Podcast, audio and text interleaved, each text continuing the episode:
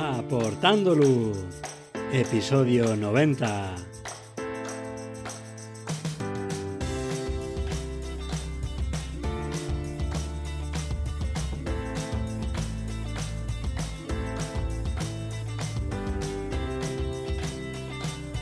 Hola, ¿qué tal? Bienvenidos a este nuevo episodio de Aportando Luz, el podcast en el que hablamos de fotografía nocturna, su técnica, consejos y equipo.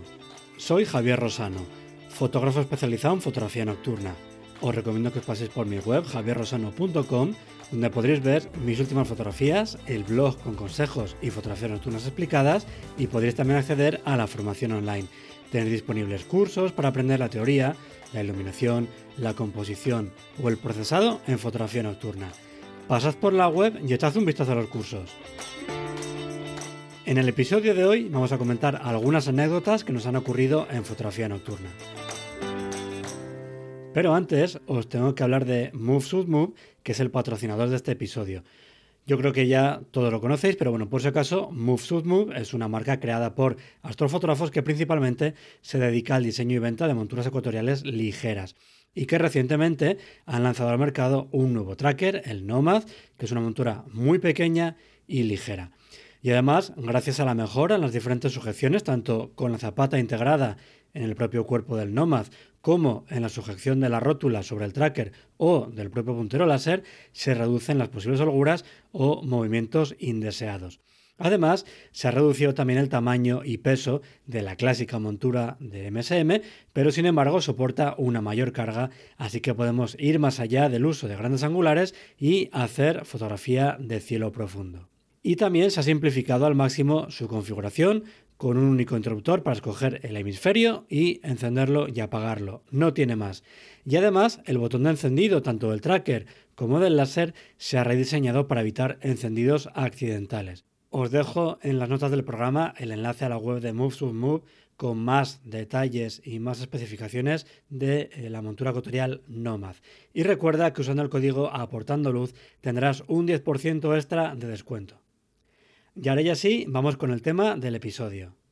Y es que como cada final de año toca hacer un repaso en el podcast de cómo ha sido el año desde el punto de vista fotográfico y hacer también un repaso de las anécdotas en fotografía nocturna que nos han ocurrido a todos nosotros durante este año. Ya sabéis que en este episodio no hablamos de técnica ni de cacharreo, sino que es pues, más desenfadado de lo habitual y es un episodio en el que colaboráis vosotros con vuestras anécdotas y en el que también cuento con un invitado para que nos cuente pues, cómo ha ido su año, qué planes tiene para el año que viene y que por supuesto nos cuente qué cosas curiosas le han ocurrido en fotografía nocturna. Y la elección de esa persona, ya sabéis que se hace siempre entre todos los que han pasado por el podcast durante el año anterior, en este caso 2022, y esta vez tenemos la suerte de contar con Javier Martínez Morán como invitado. Buenas Javi, bienvenido al podcast de nuevo y mil gracias por aceptar la invitación. ¿Qué tal estás? Hola, muy bien. Encantado de estar aquí como siempre y muchísimas gracias por invitarme. Y nada, a ver de qué hablamos aquí. Eh, a mí, lo hemos hablado ya antes por WhatsApp, miedo me da cuánto se nos puede ir esto de tiempo, porque como empezamos aquí a soltar historias, las nuestras, las de los oyentes, lo que nos enrollamos también nosotros, aunque sea sin hablar de un tema en concreto. A mí me preocupa más que, que, no salga la conversación y que esto no salga fluido, porque ya sabes que generalmente no, no hablamos mucho y los últimos podcasts, pues eso, duran 10-15 minutos y quedan muy incómodos. Así que bueno, espero que esta vez no, no pase eso. Hubo que estirarlo bastante, desde luego. Sí, sí. Había que ponerlo a velocidad 0,5. Total. Si aparecemos tontos hablando, imagínate a 0,5 como tiene que ser ese, ese episodio. Ni te digo. y por cierto, antes de continuar, tengo que pedir perdón porque al final esa grabación que comenté en su momento que quizás se hacía con público, al final no se ha podido hacer y a pesar de que las conversaciones con la marca que lo iba a organizar estaban muy avanzadas y que incluso estaba ya aprobado el gasto y pues todo eso, de repente dejé de tener noticias suyas, así que ahí acabó esa aventura. Muchas veces, eh, seguro que además nuestro invitado también ha sufrido, pues la comunicación con las marcas no es mm, para nada fácil, pero bueno, intentaremos también para el año que viene. ¿Ibas a comentar algo de la comunicación? No, no, no estoy de acuerdo con Te he visto muy reflexivo. Que sí, sí, ¿no? que, desde luego lo del tema este de, organizar cosas y de hacer cosas, eh, ya no solo en el ámbito fotográfico de los podcasts, sino en general en la vida, que, que, es un follón y que sinceramente no se valora muchas veces el trabajazo que se mete la gente que hay detrás de... Ya simplemente la idea, el germen de hacer algo, es un follón, un trabajazo lo que hay detrás y que no se valora. Así que es una pena que no haya podido salir porque tenía una pinta estupenda, pero bueno, eh, podemos hacer uno medio año o sí, si lo conseguimos y, y seguro que sale muy chulo. Totalmente. Pero sí es verdad, a ver, yo entiendo también que la gente que está trabajando en las marcas recibirá mil correos de gente que le propone una cosa, otra locura, y bueno, pues también entiendo que tienen mil historias, y, bueno, pues a ver si para la siguiente lo podemos conseguir, como decías. Y oye, la última vez que te pasaste por el podcast fue en el episodio 60, ha llovido ya un montón, año y medio, casi nada, y además fue para hablarnos de cómo podemos vender nuestras fotografías nocturnas. Desde entonces, ¿qué tal ha ido tu 2023 desde el punto de vista de la fotografía nocturna? ¿Qué cositas has hecho? Bueno, pues desde el punto de fotografía nocturna yo podría decir que ha sido probablemente el peor año de, los últimos. Eh, no sé, no se han cuadrado las cosas como deberían para, para poder salir todo lo que yo hubiera querido, para ir a los sitios en los que hubiera querido.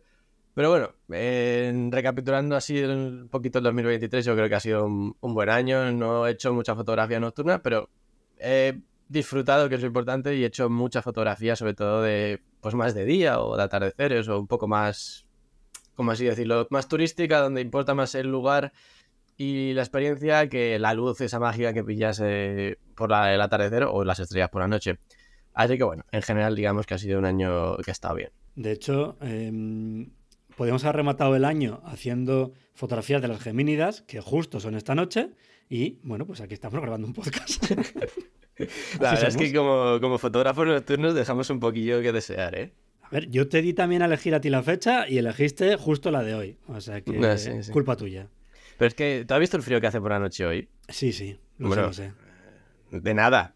He ido a buscar a mis hijos a música y la vuelta, y eso que no era muy tarde, eran las siete y media, y ostras, hacía fresquete. No, ha ¿eh? bajado, ha bajado mucho. Estaba el cielo despejado y digo, ojo, se van a ver perfectamente, pero la gente que lo vaya a ver se va, se va a congelar, como no esté cerquita del coche. Venga, cuéntanos algún detallito, alguna cosa de estas que has hecho súper interesante seguro durante 2023.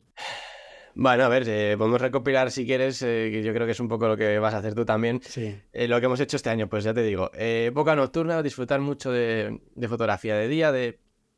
Voy a llevarme al tema fotográfico exclusivamente de momento, y yo creo que he disfrutado más de, la fotografía, que no sé si está acuñado el término, pero yo voy a empezar a meterlo por ahí por todos lados, a ver si, si se pone de moda, que es la fotografía ultralight, ultra ligera que ya sé, tú dirás, eso es lo de ir con la mochila con 25 kilos, ¿no? Ahí con cinco cámaras, tres trípodes, cuatro sliders. Y una silla. exacto, de la silla, que no falte, por favor. Y yo creo que, ostras, eh, es un término que se aplica mucho en, pues, en tema de, montañismo, de gente que hace senderos de largo recorrido, tipo pues, el GR11, el Camino de Santiago, cosas así. Y yo creo que, joder, aplicarlo a la fotografía eh, te da una perspectiva diferente, porque no sé si te pasa que muchas veces me estás subiendo para hacer una foto en una montaña y dices, madre de Dios, pero ¿quién me manda a mí subirme con la mochila a reventar, con 25 kilos, que estoy aquí, que me muero, que no disfruto? En cambio, oye, el mismo día te subes con el móvil en el bolsillo, una mochilita de medio kilo con el agua y no sé qué, y disfrutas 10.000 veces más. Entonces, pues eh, estoy por ahí indagando en este tema de, de, fotografía un poco más ligera, de priorizar pues poder llegar mejor, más cómodo, más lejos, disfrutar más y, no tanto el tema de, conseguir la mejor foto con la mejor calidad, con la cámara más grande, la más pesada y el objetivo más luminoso. Entonces, bueno, por ahí estamos, estamos indagando ese tema. Y, a raíz de eso, bueno, pues eh, uno de los cambios que he tenido este año en el equipo es que he pasado de las 6600 que tenía de Sony a las 6700, porque bueno, cometieron el grave error de que me dejaron probar y dije, ostras, esto está muy bien. Así que nada, me la compré y, por ejemplo, el último viaje que hice a Pirineos, que me fui una semanita, me he metido ya a mirarlo y de las 300 y pico fotos que ya tengo editadas, buenas, finales, que me gustan y tal. Eh, sí, sí, sí, me pegaba una buena paliza. pues esas, no sé si el 85-90% son fotografías, o con la 6700 o con el móvil. Anda, mira. La A7 la he llevado, se ha quedado en el coche en la mitad de los días o en el hotel o donde sea. Y lo vives de otra manera. A lo mejor vas más relajado, no te agobias tanto con la luz, que se te va el momento, tal. Otra forma de vivir la fotografía que me está, que me está molando. Así que bueno, por ese lado es uno de los cambios que he tenido este año. Y ya si quieres, para terminar la recopilación de lo que sería este 23, pues nada, que ha sido un año en el que no he hecho tanta fotografía para mí a nivel particular como me hubiera gustado, sobre todo nocturna y atardeceres. Amaneceres, ¿no? Que hay que madrugar mucho y tampoco... Pero... te veremos a ti en un amanecer, es muy complicado. Sí, sí, alguna vez. Ahora en esta época es fácil porque ya es. Claro. Sale saltar eh, tarde el sol y es más cómodo. Pero, joder, he disfrutado mucho, por ejemplo, de los talleres que hice eh, a principios de año y hasta verano en el Círculo de Bellas Artes, que la verdad que tuvieron una acogida espectacular y, y, fue muy guay. Y es un poco lo que te digo, de intentar organizar algo y montar algo diferente que por ejemplo, pues talleres en azoteas en Madrid de fotografía yo no había visto ninguno. Y quería hacer algo pues especial que fuera un poquito diferente. Y simplemente conseguir que alguien eh, que haga caso, que alguien se pueda interesar por una idea, no te imaginas el trabajo y el rollo que hay detrás de todo eso, así que súper contento por la acogida que tuvo, que se llenó, eh, la gente súper ilusionada, con, le veías ahí la ilusión de, joder, en el Círculo de Bellas Artes con los trípodes aquí como si estuviéramos en casa. Es una maravilla eso. Y además tuvo mucho éxito, ¿no? Porque se repitió varias veces. Ese, sí, eh, fueron cinco talleres y uno de ellos, eh, el que se ocupaba de la web, no bloqueó las reservas, entonces siguió inscribiendo gente y el último día que yo parecía, bueno, eh, cascorro. me, acabé destrozado porque, claro, me tuve que ir corriendo de lado a lado de la terraza durante las dos y pico horas que duraba el, el taller, pero ahora súper contento y, muy bien. Y luego, pues, eh, el viaje fotográfico a La Palma, que como siempre, pues, de los que hemos hecho de estos años, la verdad que han salido súper bien y siempre va una gente que es un amor, un encanto y me, gusta mucho lo que sale de esos viajes, como las fotografías, lo bien que lo pasamos y, la verdad que deseando a ver si este año podemos hacer el, el que toca este año y, y, poco más. O a nivel particular he hecho también algunos viajes y tal, que, que bueno, pues por ahí en YouTube tengo los vlogs que podéis ver que he hecho, pues en Tenerife he estado varias noches haciendo fotos, luego me he ido a Venecia y este último a Pirineos. Y básicamente con eso yo cerraría el resumen un poco de este 2023. Que como siempre, pues podemos pedir más, pero no nos vamos a quejar porque está muy bien. Qué guay. Respecto al tema de ir más ligero de equipo, cada vez se ven más fotografías, ¿verdad? Hechas con móvil. Eh, incluso ya hasta algunas nocturnas se empiezan a ver. Sí, sí, sí, sí. Yo te digo, a mí me encanta hacer fotografías con mi cámara, me encanta mi Sony grande pesada, pero yo deseo el día de subirme a la montaña con la tienda de campaña, la esterilla y el móvil en el bolsillo. Fin. o sea, fin. Fin. No un kilo más de trípode, bueno, un kilo. Dos kilos más de trípodes, cuatro kilos y medio más de cámara. Es que es mucho peso extra. O sea, hmm. lo que lleva un fotógrafo cuando sube a una montaña o cuando va de ruta es que es una auténtica barbaridad. Es casi como si estuvieras metiendo 4 o 5 litros más de agua, pues porque una garrafa de esas de 5 litros de agua en la mochila, pues porque te apetece. Hmm. Entonces, está bien, pero joder, ir ligero también mola mucho. Sí, sí, al final ese momento que llegas a, a, tu destino y te quitas la mochila y dices, ostras, ¿cómo voy de ligero sin la mochila? ¿Cuánto pesaba? Eso, eso sí, luego cuando te la pones otra vez de nuevo para bajar, Ahí se te calman los pies. Pero y eso que ya te has comido toda la comida y tal. Eso es, sí, ya tiene menos peso. pero ahora sí. No, yo por ejemplo de eso me... O sea, fui consciente y me di cuenta el año pasado cuando subí con Matías Arayet, sí. que fue un día que subimos sin ninguna pretensión de nada. Entonces fue porque había hablado de calor y dijimos, mira, nos vamos a Pirineos a, la fresca. Y, me subí con la 6600 y, y la Osmo Action, la GoPro tal, y el drone y ya está.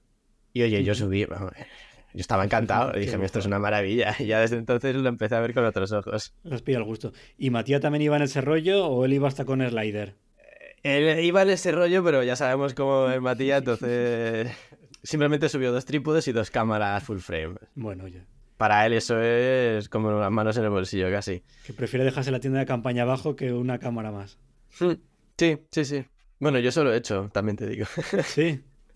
sí, no, cuando subimos a, a Gredos, a, la Miel de Pablo, que es una ruta de ocho horas, una auténtica barbaridad. Yo creo que es lo más bestia que hemos hecho. Y con mucha pendiente, además, ¿no? Y con mucha pendiente. Yo ahí me subí con. como con una funda de. No es una funda de que es como una tienda interior, simplemente que la pones alrededor de saco, entonces te quitan los bichos y oye, yo ya con eso me vale. Pero lo de dormir a pelo aún no lo llevo del todo. Pero oye, simplemente con eso, también es verdad que ahí íbamos a hacer nocturnas exclusivamente y, y de momento hay ciertas partes en las que, bueno, pues el móvil o una cámara un poco más pequeñita, pues fallan aún un poquito. Sí, pero poco a poco todo va cambiando. Las cámaras son más pequeñas, objetivos seguramente serán ya más pequeños. Igual que, pues hace poco he sacado también en YouTube una prueba del 1635, el GM versión 2, que es también más ligero que el anterior. Lo que decía, los cuerpos más pequeños, los móviles cada vez hacen eh, pues trabajos que hasta hace unos años no te esperarías. Eh, el tracker de Move Move, por ejemplo, el que había antes, es más grande, el de ahora es muy pequeñito, sorprendentemente pequeño, es que es una pasada, ¿eh? Es increíble. Entonces yo creo que poco a poco pues van a ir ayudando a que, iba a decir, llevemos menos peso, no, llevemos más equipo en el mismo peso que antes. exacto, exacto. En fin, no vamos a engañar a nadie tampoco ahora. Bueno, pues en mi caso este año ha sido bastante intenso porque, por ejemplo, también a nivel de congresos eh, he podido participar con una charla y un taller en Econoja, gracias a Fotografiarte y a Sony, y Econoja no es un congreso exclusivamente de fotografía, aunque sí que tiene mucho peso dentro del evento, pero lo comenté también en su momento, pero es un ambiente bastante chulo, tiene stands de diferentes marcas para ver y probar, pues mochilas, trípodes, objetivos, hay actividades para todas las edades y de todos los tipos, no solamente relacionadas con fotografía, por ejemplo, había un taller para niños, me parece que era eh, con tiro con arco, o sea, es bastante variado eh, tiene también las ponencias de fotografía, de naturaleza, talleres. Además hay talleres de atardecer, nocturnas, amanecer. Recuerdo que la persona que estaba de fotografiarte en ese congreso, que era Soren, que se pasó por el podcast hace poquito, eh, el pobre fue al taller del atardecer, fue al de nocturnas conmigo y se tenía que levantar al día siguiente para hacer el amanecer. Entonces estaba que no eh, podía más. ¿En qué época era eso? Eso sería mayo, junio, igual, más o menos. No, porque si, es en diciembre, digo, bueno, el atardecer es a las 6, a las 9 se acaban las nocturnas, pero no, no, en mayo ya está fastidiado. Sí, sí, es que casi empalmaba uno con otro. No, atardecer, fue a por la cena, se vino conmigo, se fue a dormir y a dormir poquito, vamos, eh, pues y, al de amanecer, o sea que una locura. Así que un sitio súper recomendable y si además, pues no sé, si pilla algo lejos de tu casa, pues puedes aprovechar también para no solamente centrarlo todo en el Congreso, sino también pues hacer un fin de un poquito más largo, un puente y combinarlo pues con playa, con visitas culturales por el entorno, que es un sitio muy bonito y, y súper recomendable. También este año estuve haciendo un taller en el Congreso INAID, en el Parque Europa, que fue una noche con luna, que bueno, eso cuando vamos a iluminar, pues da muchísima guerra, no es el mejor momento, pero al final pues siempre merece la pena por el ambiente y también por poder disfrutar de un sitio como el Parque Europa para nosotros solos, que siempre es un lujazo. Y luego una cosa que desde luego que no me esperaba y fue una sorpresa y un lujo es dar una charla en la Real Sociedad Fotográfica, porque yo creo que es un ambiente en el que la fotografía de paisaje y yo creo que más aún la nocturna, pues no suele formar parte de sus actividades, así que fue una sorpresa que me llamara el presidente para dar esa, esa charla y fue algo súper bonito hablar allí en un sitio con tanta historia de algo que tanto nos gusta como las nocturnas. Y mm, la verdad que el envío masivo de jamón está salido bien este año, ¿eh? Este año por fin, me ha costado, ¿eh? ¿Tú sabes cuántos años llevo con pérdidas? Que estoy ya con Navidul, que les debo un montón de dinero. es un drama, es un drama. Por cierto, Navidul, si queréis patrocinar el podcast, eh, luego os paso el contacto. y hacer un directo también. Hacer un directo. Con público. Un teatro grande. Hacer yo estaba pensando más en una fábrica, un secadero de jamones, pero tiene que ser complicado hablar ahí con ese olorcillo, ¿eh? No tiene que ser sencillo. Bueno, mientras uno habla, el otro come. Eh, y por eso hace rato que no hablas. no, Tú tienes ahí un plato delante que, te han debido mandar a ti. Y luego también, eh, cada año intento eh, incluir una nueva herramienta en mi equipo.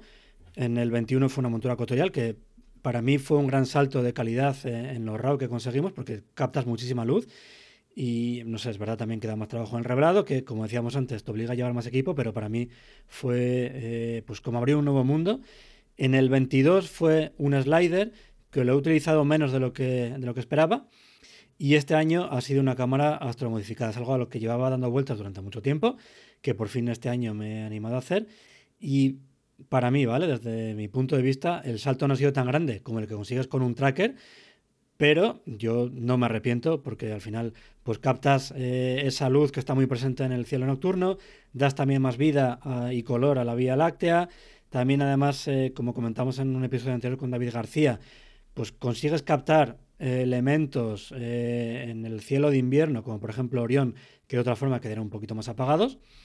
Y, ya digo que no ha sido un salto tan grande como una montura. Yo recomendaría primero montura ecuatorial y luego cámara modificada, pero bueno, así está bastante bien. Y de hecho, yo esperaba que el uso que le iba a dar en diurnas iba a estar muy limitado porque a lo mejor le afectaba mucho, pero es verdad que mientras no tengas un contraluz bastante intenso de, frente, eh, trabaja muy bien y funciona muy bien. Y yo ya hay veces que pues voy a hacer nocturnas y con una sola cámara, con la modificada, hago la parte del cielo y hago la parte del suelo, mientras la otra está por ahí haciendo un time-lapse o lo que sea, porque puedes fiarte bastante de ella y, y, bueno, te peleas un poco con el balance de blancos, con el matiz, pero una vez que le coges el puntillo está, está todo hecho.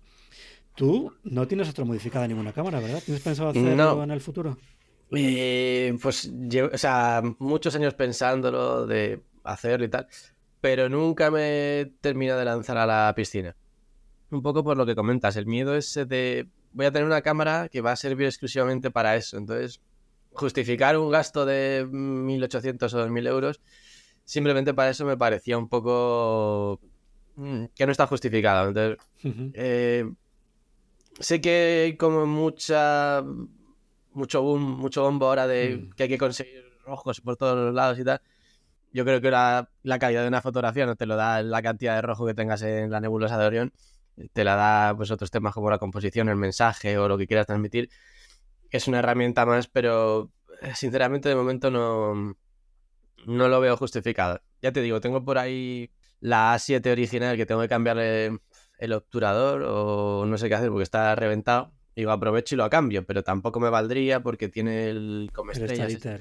Y claro, no voy a comprar una cámara solo para eso. Entonces, bueno, de momento no es una opción que tenga así a corto plazo. Porque tú tienes la 3, ¿no? Yo tengo la esto 3 astromodificada. Y ya te digo, ¿eh? Yo, no sé, en mente lo que tenías que en nocturnas iba a ser una pasada y que en diurnas un desastre, o para lo que no fuera cielo, y al revés, en el cielo no ha sido tan impresionante como esperaba, y en diurnas y suelo muchísimo mejor de lo que, de lo que yo pensaba que iba a ser. Así que Bueno. súper contento. Bueno, dentro de unos años cuando jubile la 7.3. Porque a la A6600, por ejemplo, ¿se le puede astromodificar o no te mola? Pues no tengo ni idea, porque la, o sea, la cambié, hice un Ah, vale, vale. cambio de una por otra, o sea que espero que no no. la tienes. Vale. vale. Espero que no se pueda. Borramos eso de nuestra mente entonces. Y luego, respecto a, a talleres, este año, además del clásico que hago siempre con fotografía en Escorial, he hecho uno nuevo en un sitio que tenía muchísimas ganas, que es el entorno del Moncayo, en la provincia de Zaragoza. La teoría fue en Tarazona, que si no la conocéis es una ciudad preciosa a nivel de arquitectura, gastronomía, etcétera. Y la parte práctica, pues tuvo de todo. Desde atardecer y vía láctea en un embalse con el Moncayo de fondo, que era un, un paisaje súper bonito. Prácticas de iluminación dentro del alledo del Moncayo, que estaba precioso. Y además también justo esa noche eh, hubo una tormenta eléctrica en una zona que no estaba muy lejana. Así que terminamos el taller, que no recuerdo muy bien, ¿eh? pero a lo mejor eran las 3, 4 de la madrugada. Y aún hubo unos cuantos que nos quedamos en la carretera, camino de, del hotel o de nuestra casa, haciendo fotos de la tormenta antes de, volver a casa a dormir, que al final pues llegamos ya a las 5 o a las 6, se nos hizo tardísimo, pero de verdad que esa... El taller en general fue un espectáculo, estuvo súper bonito porque tuvimos de todo, pero es que encima la tormenta lo acabó de, de redondear y estuvo súper chulo. Y por suerte los dos talleres se llenaron y como siempre pues un 10 para los alumnos por su interés y por su ilusión que siempre demuestran los talleres. Aún no sé lo que voy a hacer en el 24, así que os recomiendo que os apuntéis a la lista de correo de la web, porque bueno, pues en redes sociales ya sabemos que eh, nuestro querido algoritmo, que tanta guerra nos da, pues hace que algunas cosas, el 90%, se acaban perdiendo entre publicaciones de gatitos que saltan o de... Sí. bueno, pues, yo que O de sé otras qué, cosas. o de otras cosas. Y mm, nada, termino ya este repaso hablando del podcast, por supuesto, que este es el capítulo 90 ya. Y este año, como siempre, habéis pasado por aquí, pues grandes fotógrafos, a los que os estoy, por supuesto, súper agradecido que nos habéis dedicado vuestro tiempo y nos habéis aportado, por supuesto, también pues vuestro grano de arena para seguir aprendiendo en el mundo de la fotografía nocturna. Y, es que además, lo, yo creo que lo digo todos los años. Parece que un podcast de fotografía nocturna es algo súper nicho, que dónde vas haciendo un podcast de fotografía nocturna, que se te van a acabar los temas en nada. 90 episodios y este año hemos hablado de fotografía nocturna con dioramas, localizaciones en nuevas provincias, fotografía nocturna en invierno que aún no lo habíamos tocado y, para sorpresa de muchos, fotografía de auroras en la península, que quién nos iba a decir que se iban a poder hacer fotografías de auroras, en este caso en Cáceres. Increíble eso, ¿eh? Una locura. Y dicen que el 24 viene más fuerte todavía, ¿no? Sí, se supone que de tener oportunidades es de aquí en adelante, o sea que hay que estar preparado. La cámara cargada. Mm, eso es. Y el, la provisión de auroras, también el móvil instalada, para que no, no se nos pase. Así que nada, mil gracias a, todos los que os habéis pasado por el podcast y también a los patrocinadores que este año han sido eh, DST, Vanguard, Ulanzi y, y Move Move por confiar en el podcast para dar a conocer su marca, que es algo, pues, bueno, pues como está empezando, hay muchas marcas que lo ven bastante extraño todavía, así que nada, mil gracias a, todos por colaborar. Espero que también a los que escucháis el podcast os haya resultado interesante todo lo que hemos ido contando en esas cuñas, porque esa es la idea, ¿no? No solo que apoyen a sostener el podcast, sino que también aporten algo de valor a, a todos vosotros. Y por supuesto, no puedo dejar también de dar las gracias a todos los que estáis al otro lado del altavoz o del auricular, aguantándome cada dos semanas. También por vuestros comentarios, vuestras reseñas, los likes, porque habéis conseguido que el podcast siga creciendo cada semana, que eso, pues después de tantos años, es algo de, agradecer. Y eso sí, como ya comenté también a la vuelta de vacaciones de verano, pues tenía que bajar el ritmo de publicación de uno, un episodio cada dos semanas a uno cada cuatro, porque empezaba a no tener tiempo libre eh, para eh, dedicarle al, al, podcast, me quitaba muchísimo tiempo y pues eso, hacer algo en lo que no tienes tanta pasión, yo creo que al final se acaba notando, empiezas a coger también un poquito de manía y había que buscar ese equilibrio entre pues sacar episodios y que el podcast siguiera vivo y, seguir teniendo esas ganas de, hacerlo. Pero bueno, de todas formas, la promesa era uno cada cuatro semanas y yo creo que al final ha habido muchos más episodios de los esperados, así que tampoco lo he cumplido. Hay veces que se presentan oportunidades de hablar con gente que dices, mira, pues eh, a tomar por saco todo, grabamos el episodio y, ya está, porque ahora o nunca. Y nada, he hecho el, resumen de, 2023, tanto por mi parte como, por la de Javi. Eh, cuéntanos, Javi, ¿qué planes tienes para el año que viene? Cositas que nos puedes ir avanzando de algún taller, algún viaje, algún libro. Eh, bueno, lo importante de todo, salud. y bueno, que intentar yo creo que seguir un poco en la línea. Ahora mismo ya te digo, tengo todo un poco parado el tema de cosas presenciales y tal. Pero desde luego sí, este año me gustaría pues eh, intentar volver a hacer algún taller como los del Círculo de Bellas Artes. No creo que pueda ser el Círculo de Bellas Artes porque eh, es una cosa que ocurre una vez en la vida, por así decirlo. Pero sí que estoy trabajando ya para poder ofrecer experiencias similares en sitios similares de Madrid. Así que bueno, estoy ahí, tengo un poco para ahora mismo, pero es la idea. Y por supuesto, viajes a, La Palma y a ver si conseguimos sacar uno a Tenerife también eh, con fotodidacta, que bueno, que es. Eh, pues siempre salen súper guay y ya sabéis que, bueno, pues todo lo que tenga que ver con Canarias a mí me. Vamos, de cabeza. Así que esas serían las, las dos cosas principales que, quiero hacer. Y bueno, por supuesto, seguir eh, disfrutando de la fotografía, intentar salir un poco más a hacer nocturnas que este año.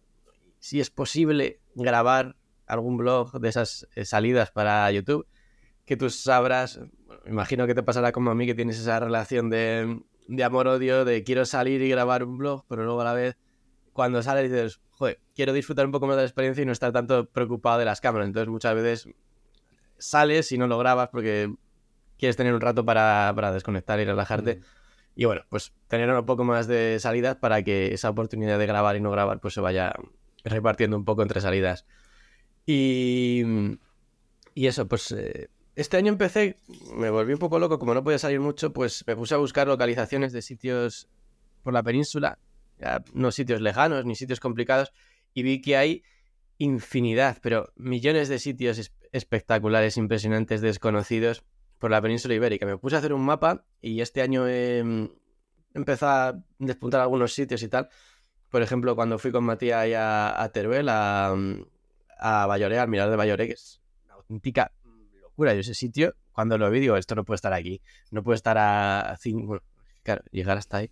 En distancia está muy cerca, pero el coche es una tirada. Hmm. Entonces, y dices, joder, esto, está al lado y es impresionante. Si estuviera en otro país, vendría la gente como loca aquí a, ver este sitio.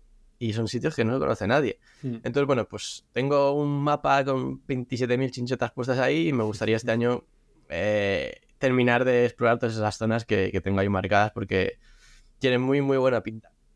Y luego ya a, modo personal, me gustaría un poco con lo que te he comentado de, la fotografía ultralight y todo este tema. Esto ya es un poco reto personal, idea que lanzo aquí, porque a lo mejor si la lanzo ya no me puedo echar atrás y decir que no, pero me gustaría hacer algún una otra idea que sería como senderos GR fotográficos, sería como realizar un poco los típicos senderos de largo recorrido, quizá no, porque no estoy ahora mismo para coger y ponerme 40 días a recorrer los Pirineos de lado a lado, pero sí me gustaría, eh, a lo mejor el anillo de picos, eh, aunque no sea integral, o tres días por gredos, algo así, de manera fotográfica. no puedes ir cargado como irías a una salida al lado del coche, pero algo así, quizás, no lo sé. Estoy dándole una vuelta, mm, no lo sé, un tipo GR11 a lo mejor por, por, por plazos, por así decirlo, por partes. Eh, el Tour del Mont Blanc, cosas así me gustaría hacerlos para, bueno, un poco más eh, a modo personal como vivencia. ¿Rollo de lo que hace Ignacio Izquierdo también con las rutas que hace de senderismo? Bueno, no, Ignacio, eso es, una, eso es una locura, lo que hace Ignacio. La última que se hizo por la vía de Inarica, no sé si fueron sesenta y tantos días. Eso me parece impresionante. O sea, lo que hace Ignacio es una locura. Yo quiero algo más no sé, que no intente tirarme de una piedra el segundo día para abajo. pero vamos, sí, sí. Eh, eso, pero de andar por casa sería un poco la idea.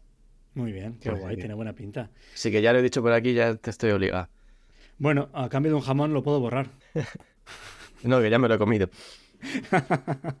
ya te vale. Oye, y sí que es cierto lo que comentabas de los videoblogs, ¿eh? O sea, yo hay veces que llego a pensar que por qué nos metemos en esos berenjenales.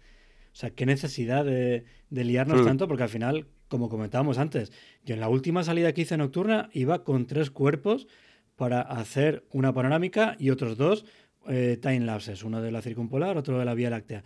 Y claro, planificar todo eso, esos encuadres, ya lleva lo suyo, más ir hasta allí, poner la cámara, volverte al otro sitio.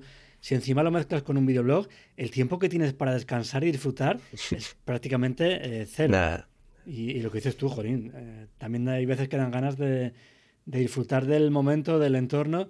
Y lo que pasa es que, pues eso, hay algo dentro de nosotros que también nos, nos empuja, nos impulsa a compartir eso con el resto de la gente.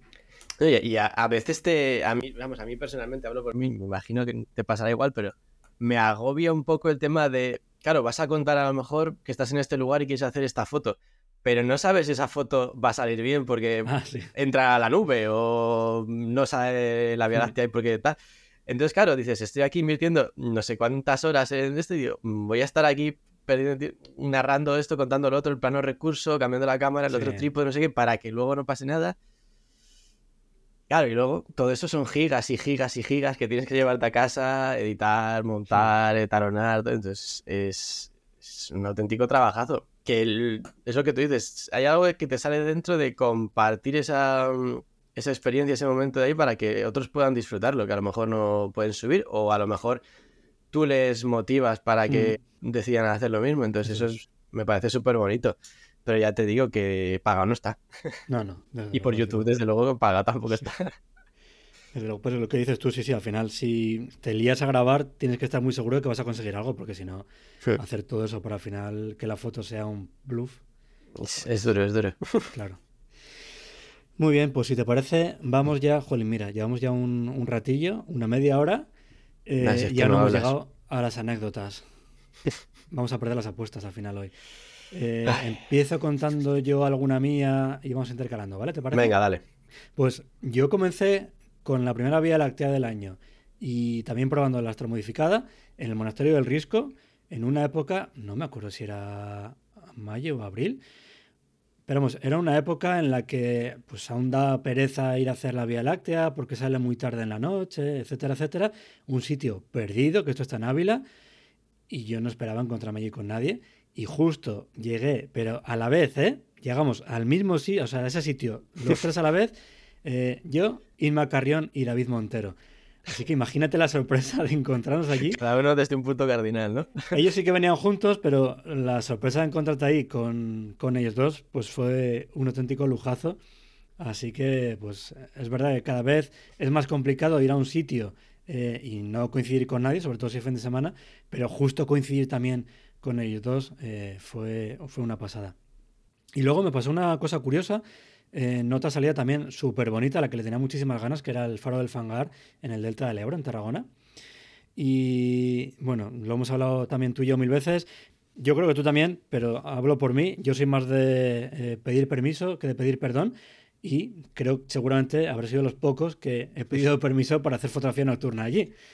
Eh, pues no me costaba nada, andaba tiempo y digo, mira, pues pido la autorización para ir tranquilo. Y en esa autorización, bueno, estás en un parque natural con temas de fauna y tal. Y una de las condiciones que había en la autorización era, eh, además de no acampar, bueno, las clásicas, prohibido iluminar en un faro. O sea, tienes un faro. Me estás a mí prohibiendo iluminar en un, cerca de un faro. Vamos, si yo tengo una linterna más grande que lo que ilumina el faro, estamos ya, vamos. Tiene peligro la cosa. Pero bueno, me pareció, imagino que será una autorización genérica que dan para todo el entorno del parque natural. Pero claro, justo que iba el faro era un poco absurdo eso de, joder, no sé qué linterna crees que tengo, pero vamos, ni, yo con mi maglite iluminando. Yo creo que no se nota, ¿eh? No, desde luego que no. A ver, cuéntanos tú algunas que te han pasado. A ver, yo ya te, he dicho que este año he hecho pocas nocturnas. Entonces, de este año, sinceramente, nocturna emoción así, anécdota, te podría contar pues que un día fui y tenía la cámara configurada en JPG RAW. O sea, eso es todo lo que me pasa este año. No, no pasa nada JPG RAW porque también tenía el RAW. O sea, te refieres el más, bueno. Sí, es como la menor emoción que podemos tener. Entonces digo, para que esto no quede demasiado soso, si eso te puedo contar a lo mejor cosas del año pasado, ¿no? Eh, tampoco me dejas que sean 14 meses en lugar de 12 meses. ¿no? Aceptamos pulpo. Vale, vale. Bueno, eh, mi favorita, yo creo que ha sido de las, de las más espectaculares de, de siempre.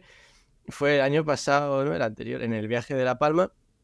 Eh, bueno, pues uno de los días, eh, siempre tenemos a subir dos días al Roque los muchachos, que bueno, pues ya sabréis que es eh, el mejor sitio que vas a encontrar en España y posiblemente Europa y Hemisferio Norte para hacer nocturnas. Eh, subimos ahí, hicimos el atardecer, estuvimos haciendo fotos toda la noche, pues ya sabes cómo va esto. A las tres y pico, cuatro de la noche, pues ya la gente empieza a bajar la batería un poco y dije, bueno, pues nos hacemos unas fotitos aquí para recordar el día. Bueno, hacemos unas fotos. Em, y había, no voy a decir nombres, no voy a decir pistas porque no quiero que haya... Eh, no quiero que nadie se meta con nadie, pero alguien dejó lo que viene a ser una bolsita bandolera que llevaba pues la cartera y cosas de esas necesarias. Sí. Nos hicimos las fotos y recogimos todo. Eh, por favor, mirar que no os dejéis nada porque, bueno, estamos en el Roque de los Muchachos, es una hora y media, eh, yendo ligerito, una hora y media de carretera de montaña de curva sobre curva. yo siempre digo que es como una carretera fractal. Tú en Google Maps vas haciendo zoom y la curva, cuando haces zoom en la curva, aparecen dos Tiene curvas. Más curvas. Sí, esto de que no puedes medir la longitud de una costa porque cuanto más tú haces, más longitud tiene la costa, entonces tendería al infinito. Pues eso, pero en carretera. Total, que eh, bajamos, llegamos al hotel. y José Luis dice: no, no, no, no. Yo, yo llegué, o sea, yo es que además lo tengo grabado en la memoria. Llegar, apagar la furgoneta y de esto oír de ahí va. Me he dejado la cartera. No. Y en ese momento dije, he dejado la cartera, ¿dónde? No, en el maletero, en la mochila. No, no, en el roque. Total. Que nos tuvimos que volver a subir hacia al roque a coger la cartera. Imagínate, hora y media para abajo, hora y media para arriba. Llegamos al Roque a las, no sé qué eran ya las 5 de la mañana. Menos mal que, te digo que siempre hay un, buen rollo de la leche y, pues se vinieron... Eh, otra persona que tampoco voy a decir nombre, otra persona que tampoco voy a decir nombre, aunque tú lo has mencionado, pues se vinieron para, para, bueno, pues, para dar un poco de charla y estar entretenidos y que no nos durmiéramos y no hubiera, y no hubiera problemas. Y lo mejor es que llegamos al sitio, que era pues como un apartadero de tierra al lado de la carretera, Claro, imagínate las 5 y algo de la mañana, de repente aparece una furgoneta mm, así a cierta velocidad, entra en el parking a toda leche, bueno, a toda leche no tampoco, pero entré como con cierta energía y claro, y yo paro y me encuentro de frente a un alemán con un telescopio gigante mirándonos con la cara, típica cara de cuando te encuentras un conejo de frente y le das con los focos, ¿qué está pasando aquí? Pues así, y el tío así, y se acerca en plan, por favor, las luces, que estoy haciendo fotos. Y yo, ah, perdone, discúlpeme, señor, es que venimos a buscar una cartera. Total, que bueno, pues eh, bajaron del coche, eh, buscaron la cartera y efectivamente ahí estaba eh, donde la había dejado hace tres horas y pico. Y nada, pues otra vez volvimos, volvimos a coger el coche y otra vez hora y media, hora cuarenta de coche de, de, bajada al hotel. Y ya pues nos fuimos a dormir tranquilamente. ¿A dormir qué? ¿Dos horas? Eh, sí, porque además el desayuno va incluido, pues siempre lo solemos coger incluido. Y claro, a las nueve y creo que es a las nueve y media, pues se acaba y no vas a desaprovechar el desayuno, así que. Obviamente. Como los zombies, bajé, desayuné, dormí dentro del café un rato y volví a subirme un rato para, para dormir. La verdad que es, es tan surrealista y tan divertida que, que la verdad que ¿eh? es graciosa. Qué Que bueno. tiene récord. Jo, pues a mí me pasó, y justo más en, en lo que comentaba antes del Puntal de los Milagros, ese sitio donde fui con tres cámaras, el videoblog y mil historias, una cosa que me acojoné un montón y creo que pocas veces se pasa tanto miedo como esa vez. Y es que eh, llego allí y lo primero que hice fue buscar el sitio donde iba a dejar la cámara para hacer la circumpolar. Era un valle muy estrechito, tenías que ir metido entre jaras, casi no había ningún sendero. Y cuando estoy colocando el trípode, de repente oigo un ladrido. Un ladrido como de un perro. Y digo, ostras, pero si en el parking donde deja el coche no había ningún otro coche. Por aquí en Google Maps no me suena haber visto ninguna granja ni ninguna vivienda. Esto está alejado de todo el mundo. Uf, Ese perro, no sé de dónde sale, pero si está por aquí es que está Salvaje total. salvaje, claro. Y ya iba bastante acojonado. Pero digo, mira, he venido hasta aquí desde Madrid. He traído la mochila con tres cuerpos, cinco objetivos, tres trípodes, la silla y la cena. No me voy a volver para casa con todo este peso y ninguna foto. me muerdo con mordisco, pero no sin foto. Tal cual. Y, y nada, ahí se quedó. Yo sigo a lo mío. Voy a dejar la otra cámara para hacer el otro timelapse de la Vía Láctea. Todo tranquilo por ahora. Eh, me pongo a hacer la panorámica. Todo bien. Y cuando vuelvo donde estaba haciendo el timelapse de la Vía Láctea, oigo de repente otra vez otro ladrido. Pero además, súper intenso y muy cerca. Estaba como en la parte alta de un valle. Lo oía justo por debajo de mí. Y además justo hacia la zona estaba apuntando la cámara del timelapse de la Vía Láctea. Tú sabes, y porque también le fastidia a Matías, le fastidia también al alemán, eh, cómo molesta una luz cuando hay alguien que está haciendo un timelapse. Pues pasé tanto miedo que no podía pasar sin encender la linterna para iluminar la zona esa y ver qué estaba, que ver, ver qué había por ahí. Y de hecho, en el videoblog está puesto ese timelapse y se ve, no sé si es uno o dos frames, se ve ese fogonazo de luz, porque digo, mira, se lo dejo ahí para eh, la posteridad. Para el recuerdo.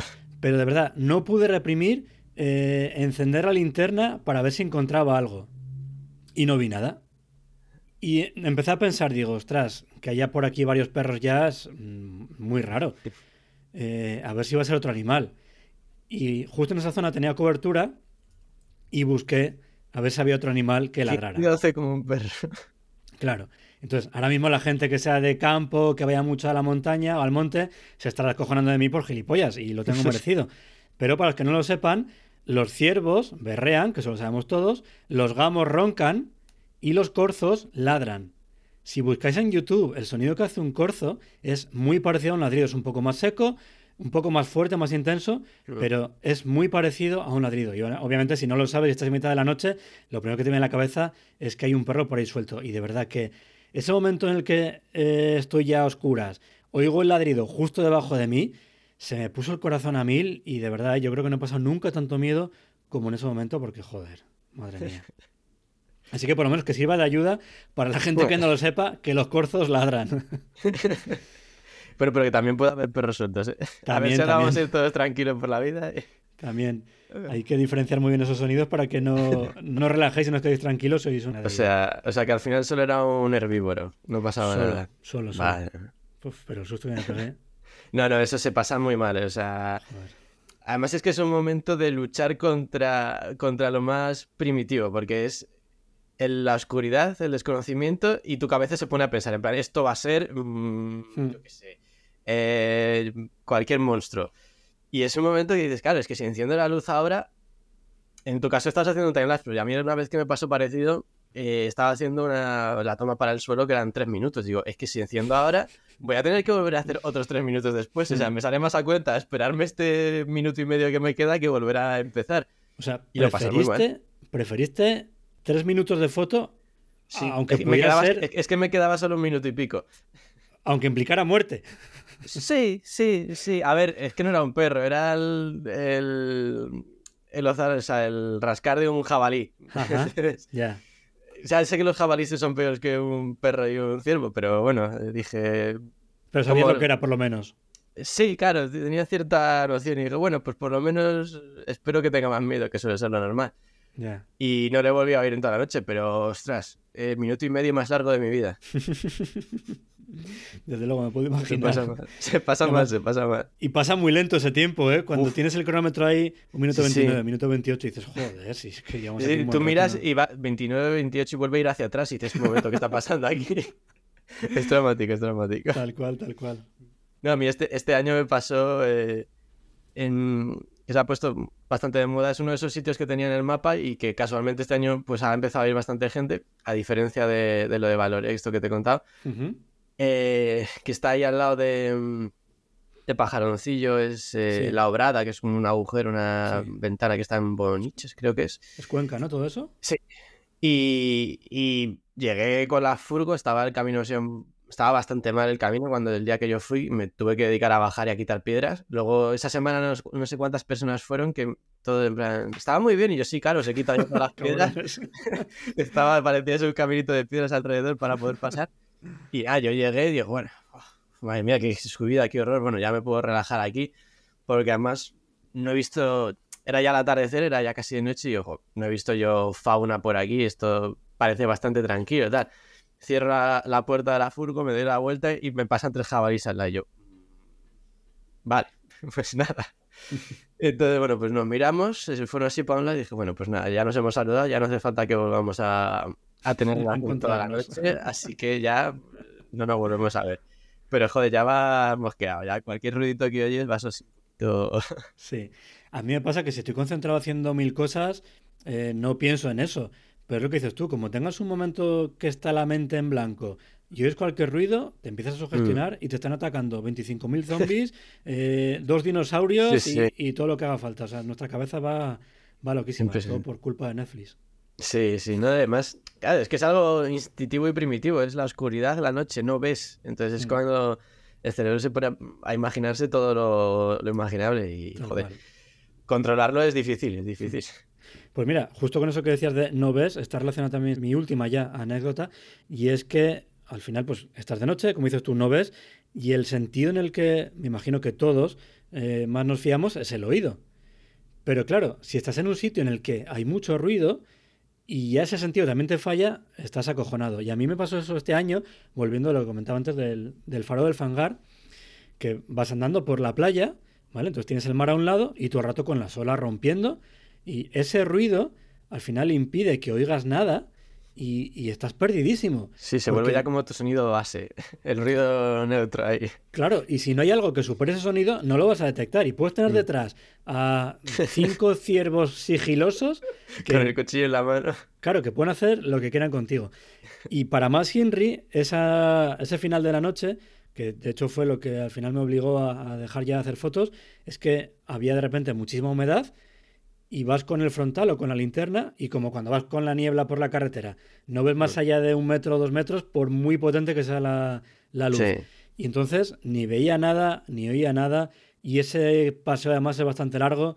Con, vas por la playa, entonces vas inclinado todo el rato, con la mochila, con 25.000 picaduras de mosquitos que te están comiendo.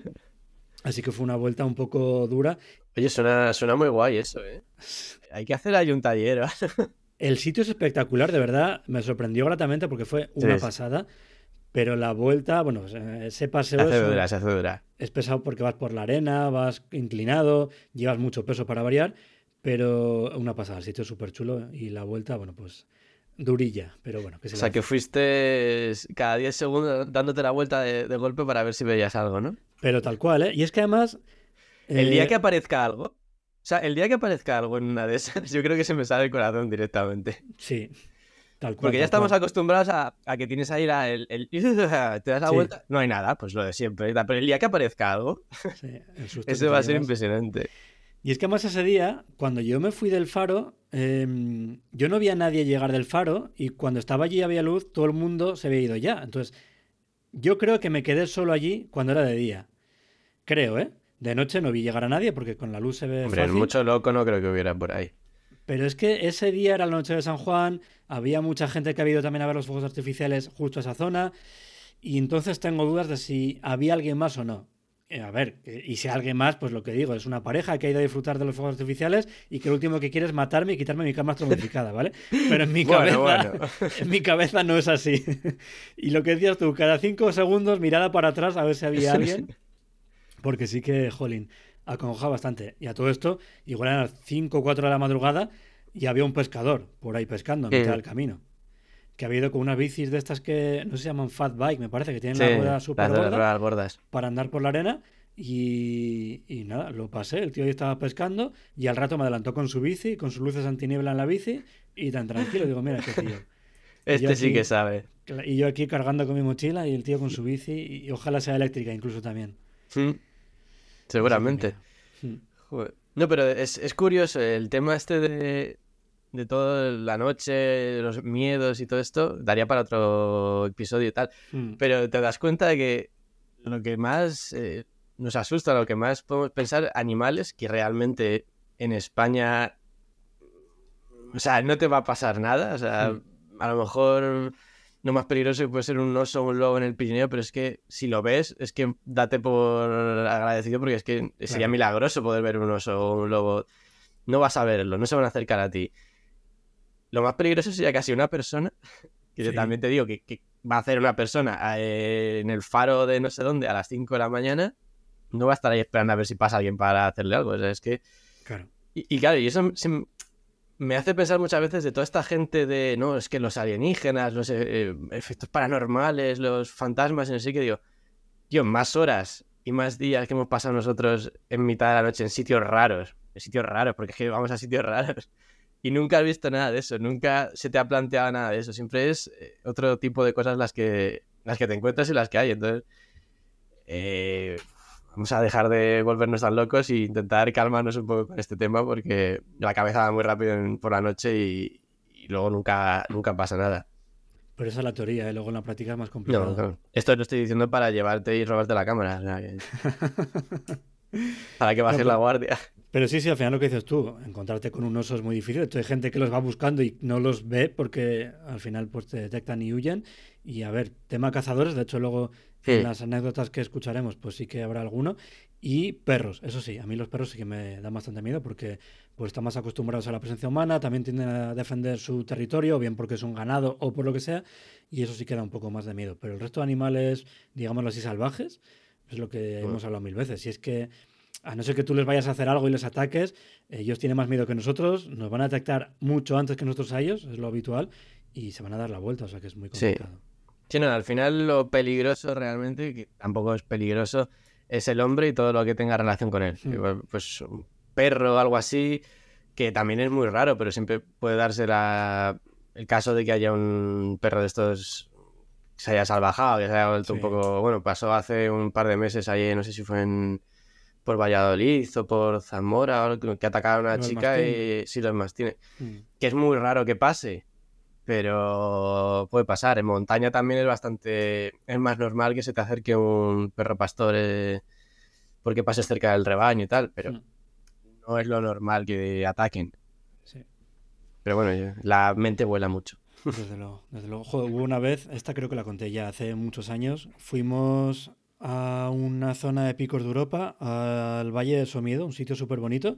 Y nada más llegar al hotel, nos dice el de recepción, jo, pues la noche anterior había por aquí, por esta zona, una osa con, con su sendo que estuvieron paseando y tal. Así que igual tenéis suerte. Y justo íbamos a hacer nocturnas esa noche y ya cualquier ruidito que oías era una osa que venía a darle a su hijo, ¿sabes? obviamente no vimos nada, pero podía ser una lagartija, un pajarito, cualquier cosa, pero en tu cabeza es una, una manada de osos. En mm. fin. ¿Te queda alguna más a ti? Pues de este año no. Me puedo remontar a cosas pasadas, pero de este año la verdad que poca cosa, ya te digo. Venga, pues si no, pasamos ya a las que hemos ido recibiendo, ¿te parece? Sí, sí.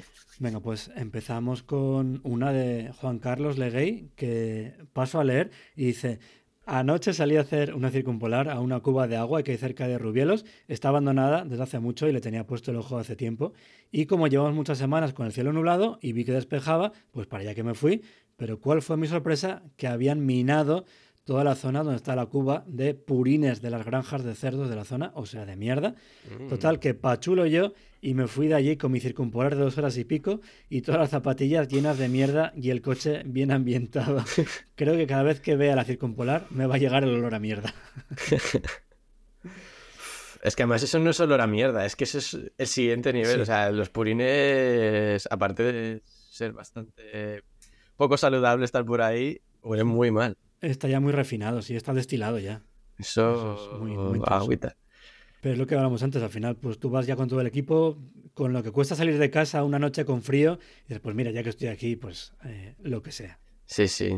Además, eso es lo que siempre decimos, de que la, fotografía te evoca, tal, pues aquí te, te, evoca el recuerdo de... Otros aromas. Otros aromas te evoca. Madre mía. Y ahora vamos a escuchar, si os parece, un audio que me ha mandado José Valle. Te cuento, mira, este verano, eh, en agosto, decidimos ir a, a Villa Creces a, a pasar una noche de, fotos ahí, no sé si lo conoces, eh, y espectacular, espectacular para fotos de Vía Láctea, circumpolares, de todo, porque es un pueblo abandonado y, y el pueblo gira todo en torno a una torre que está intacta. Y hoy había estado, hace un par de años y había estado ahí, entonces decidimos ir a pasar el día a León a comer por allí y acercarnos hasta Vía Creces mm, para ya con la luz del día para ver posibles, posibles encuadres y demás. Y caminando por allí encontramos un camino que llevaba al cementerio. Eh, típico cementerio abandonado con las tumbas de suelo eh, con las lápidas rotas y, y, con el hueco vacío abajo y tal. Y había ahí los restos, yo creo que era de Losario o algo así. Y uno de mis amigos eh, entró y dijo, Almeca, vaya, qué guapo está esto. Además hay un grafite aquí una flor y tal, sin techo y tal. Para decir, de noche vengo, saco una foto con, con el grafite en primer plano y la Vía Láctea, las estrellas arriba y tal. Bueno, pues nada, nos fuimos a comer unos bocadillos y tal para cenar. Y cuando llegó la noche, pues nada, empezamos a hacer fotos encuadres y dijo él, venga, vamos a... Yo voy a ir al cementerio. Y nosotros dos, los otros dos, nos quedamos, vimos un, vimos un neumático que estaba como petrificado ahí justo en medio del camino y Omeca, pues este encuadre con el, con el neumático en primer plano y la vía láctea arriba y tal puede ser, puede ser brutal. Entonces decidimos quedarnos allí justo, además estaba justo enfrente del camino que va al cementerio. Y nuestro amigo tiró para el cementerio. Bueno, estábamos ahí preparando y habíamos sacado alguna foto ahí con el primer plano y de repente vemos que, que enfrente aparece una luz, un fogonazo de luz moviéndose en todas direcciones, descontrolado, locura total. Y, y nada, y era nuestro amigo. ¿Qué pasó? Fue a sacar la foto ahí, la, la foto que quería, en el osario, y él suele llevar siempre una bandolera con sus cosas. No lleva cartereta, le lleva una bandolera. Y nos cuenta que, esto, que estaba mirando el encuadre y decidió bajar un poco, abrir un poco el trípode y bajarlo de, altura para sacar, para sacar en vertical Vía Láctea y demás. Y cuando colocó la cámara en el trípode y se puso agacha, se agachó para poner el trípode más bajo, se le movió la, se le movió la bandolera y le tocó el tobillo. Y entre los nervios, la, la, el miedo que tenía, pues echó a correr con, con, el frontal, imagínate. Bueno, bueno, una risa tremenda el susto que llevó. Y de hecho tengo una foto con justo con el fogonazo, con el fogonazo enfrente, a ver si la encuentro y te la, y te la paso por aquí. Fue uf, mucha risa, mucha risa. Él lo pasó mal, ¿eh? Lo pasó mal porque, claro, él, está sugestionado, está agachado y de repente le tocan el tobillo. bueno, bueno, fue, fue muy gracioso. Lo, lo que sacamos de, de, este podcast es que el tema de llevar la cartera y ciertas cosas en una bandolera nunca trae nada bueno. Desde luego, porque fíjate de casualidad, sí, sí. Pero además, luego me pasó la, la foto que comentaba y es la foto del neumático, la Vía Láctea y una raya de la iluminación del frontal de sus amigos que venía corriendo despavorido porque le estaban atacando a los muertos. Es que es lo que hablamos antes, ¿eh? el susto que te pegas hasta que luego ya tu mm. cabeza entra. en razones. Claro, eh, engrana todo y dices, vale, obviamente eso no puede ser, otra cosa tendría que haber sido, pero. es que es lo que te digo, nos metemos en un pueblo abandonado, en un cementerio. Es que, es que también, pues normal. vamos buscando. Es que ¿eh? normal, es que normal. Que el espíritu te mueva la bandolera y te acaricia el tobillo. es que. poco pasa, poco pasa. Totalmente.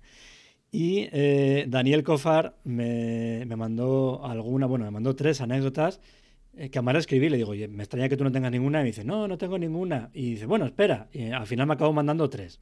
Ostras. Y dice, una es en una iglesia de aquí en pleno campo, que me fui solo y luego pues lo típico, que empiezas a oír un montón de ruidos, algún corzo, etcétera. Al principio me daba igual, pero poco a poco te entra la paranoia ahí en silencio y al final dije, me piro. Así que mira, aquí en esta Daniel dijo, yo no aguanto más. y mi cabeza va ganando, mi cerebro me está jugando malas pasadas, yo no aguanto más y aquí os quedáis. Seguro que le tocaba, le pillaba muy cerca de casa. Sí, porque si no, desde luego no haces eso. Porque si no, te quedas ahí por... Aquí hemos aguantado ladridos de corzos, purines y él se vuelve para casa. De todo, de todo. Y luego dice, en otra salida, al lado donde habíamos eh, hecho una nocturna, había una fiesta en una casa de campo y de repente empezaron a pegar tiros y con los coches iban a través del campo por la noche. Pero mira, en esta sí que aguantaron el tirón y ahí se quedaron. A mí es que ya el tema de tiros ya me acojona bastante, ¿eh? porque bueno, pues ya hay muchos accidentes también con el tema de cazadores. Imagínate fiesta, noche, mm, escopetas, no es la mejor combinación. Y coche por el campo, no, no, desde luego no parece el mejor lugar para estar tú por ahí y que te pillen ahí. Porque aunque vayan serenos y fueran sin escopetas, si van coches campo a través, obviamente lo último que se esperan encontrar es gente con trípodes en mitad de la, de la noche. Sí, sí. Así que... No, parece el mejor sitio, ¿no? y luego la última hizo otra buena fue en la iglesia del pueblo Duratón, que si no conocéis esa iglesia os, la, recomiendo visitarla porque es muy bonita. Dice, nos estamos preparando para hacer una nocturna, hablamos con la encargada de abrir la, iglesia eh, y mientras estamos haciendo planes, pues aparecieron unos 15 ciclistas que estaban haciendo una ruta y se querían meter a dormir en el porche de la iglesia.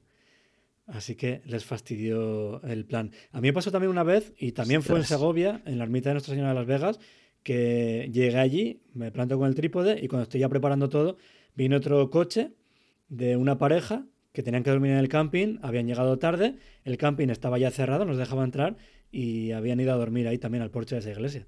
Así que... o sea, que se duermen los porches como norma ahí en Segovia. Debe ser. Vale, me lo apunto por si. para hacer las fotos de detrás de la, de la ermita y de la iglesia. Hay que tener un plan B porque siempre te puedes encontrar a alguien con el saco durmiendo dentro. Que si no, yo que sea una mala, le pones por encima un disfraz de monje o algo así y bueno, pues lo integras en la escena. Mientras no entiendas luces. a ti con eso te vale, ¿no? A mí con eso me vale. Luego ya con la, con la IA generativa de Photoshop borras cualquier cosa hoy en día. Y si enciende una luz que por lo menos sea cálida. Eso sí, por favor. y también me escribe Walter desde El Salvador que me dice, hola Javier, mi experiencia fue hace mucho, mucho tiempo cuando fui a un pequeño observatorio astronómico, estaba maravillado con el cielo lleno de estrellas y hubo un momento que me quedé absorto viendo la constelación de Orión y de repente vi como una estrella se movió. Dice, estoy seguro que no era una estrella fugaz o cualquier otro tipo de bólido. Quizás ya me estaba ganando el cansancio del sueño y mi cerebro me jugó una, una mala pasada, no lo sé, aunque no descarto la posibilidad de vida fuera de nuestro sistema planetario, ya que si solo hay vida en nuestro planeta, entre comillas, el universo sería un enorme desperdicio de espacio, como decía en la película de Contact. Es curioso porque además, y lo comentabas tú antes, ¿no? Pasamos mucho rato eh, en la noche mirando el cielo y creo que el tema ovni es la primera vez que sale en las anécdotas. Tú, por lo que comentabas antes, nunca has visto nada parecido, ¿verdad? No, y además es que aunque lo intentaras, hay tantas cosas por ahí volando que son nuestras o, que tienes, por ejemplo, satélites. No sé si lo has notado. Sí, no sé si lo has notado últimamente. Hay unos eh, de un señor así que es un poquito. Me voy a ahorrar calificativos, que se ha dedicado a lanzar miles y miles de satélites. Tú miras un timelapse ahora, la parte de, de, abajo de los horizontes, sobre todo a principio de la noche y tal. Sí. Es que es. Es un continuo pasar, o sea, es una, una, otro, otro, otro, otro, otro. Es una auténtica barbaridad. y claro, luego eso, la estación espacial, los aviones, eh, de repente Venus o, una estrella de estas que está cerca del horizonte que empieza a cambiar de colores, que parece una bola de discoteca, y dices, ¿esto qué es? Es que hay tantas cosas que son normales y que tienen explicación que yo sinceramente nunca he visto nada que diga, no puedo explicar. Bueno, hace unos días Hubo una cosa así súper rara que fue, al final era un misil balístico que habían lanzado en Francia, ah, no sé qué, que se había visto una nube extraña y tal. Yo creo que eso ha sido lo más raro que, hemos visto últimamente por, el cielo, así que... Hmm. De momento ya parece que es un gran desperdicio de espacio, pero sí. no, está, no están llenando, ¿no? No están utilizando. Bueno, ¿para qué van a venir aquí? Sí, total. Vale, pues si te parece, vamos a escuchar ahora un audio que nos envía Álvaro Huerta. Venga. Hola Javier Rosano y hola Javier Martínez Morán, dos, grandes de aquí del país. Nada, eh, los Javis que sois. nada, si escucháis esto juntos, pues nada, eh, paso a, explicaros mi historieta nocturna. Eh, mira, yo hago normalmente las, vacaciones las pasamos en la Sierra del Segura, en Jaén.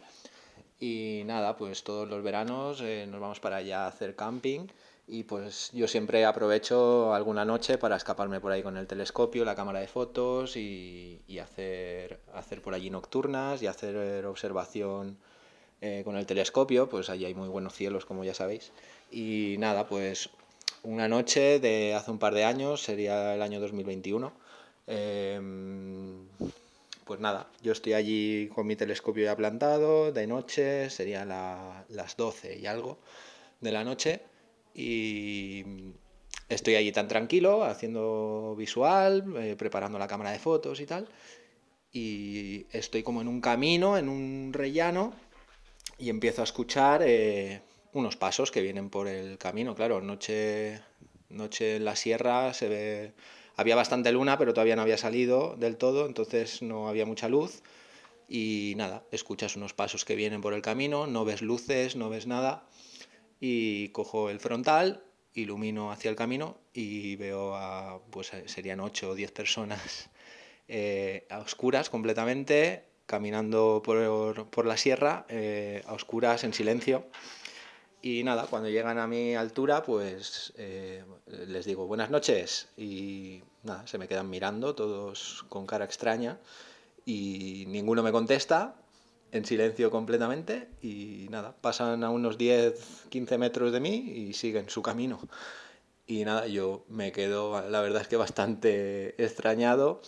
Y bueno, pues ya son varias noches saliendo por ahí en la oscuridad y en solitario y, eh, y al final pues aprendes a, a, no, a no asustarte demasiado, porque claro, cuando ves a tantas personas eh, que pasan por, por, tu lado, no te dicen nada en medio de la noche, en medio del monte, en silencio, sin luces, y tú dices buenas noches, no te saludan, pues, pues nada, te quedas un poco así. Y nada, eh, pasan los minutos, eh, no oigo nada y nada, a los pocos minutos sí que empiezo a escuchar como unas risas, gente hablando y tal, y pues unos metros más arriba de donde yo estaba y claro, imagino pues que son los, los que habían pasado antes. Y nada, a los pocos minutos baja un chico, me dice, hola, buenas, eh, nada, disculpa que hemos pasado antes y no te, hemos podido saludar, es que estamos haciendo un psicopaseo y el psicopaseo, pues claro, es en silencio, sin luces, eh, completamente eh, conexión total con la naturaleza y tal, y nada, pues el chico empieza a explicarme que son unos paseos, eso, que los haces sin luces, sin hablar con nadie, o sea, no hablas con tus compañeros para nada, cada uno va ahí a su bola conectando con la naturaleza.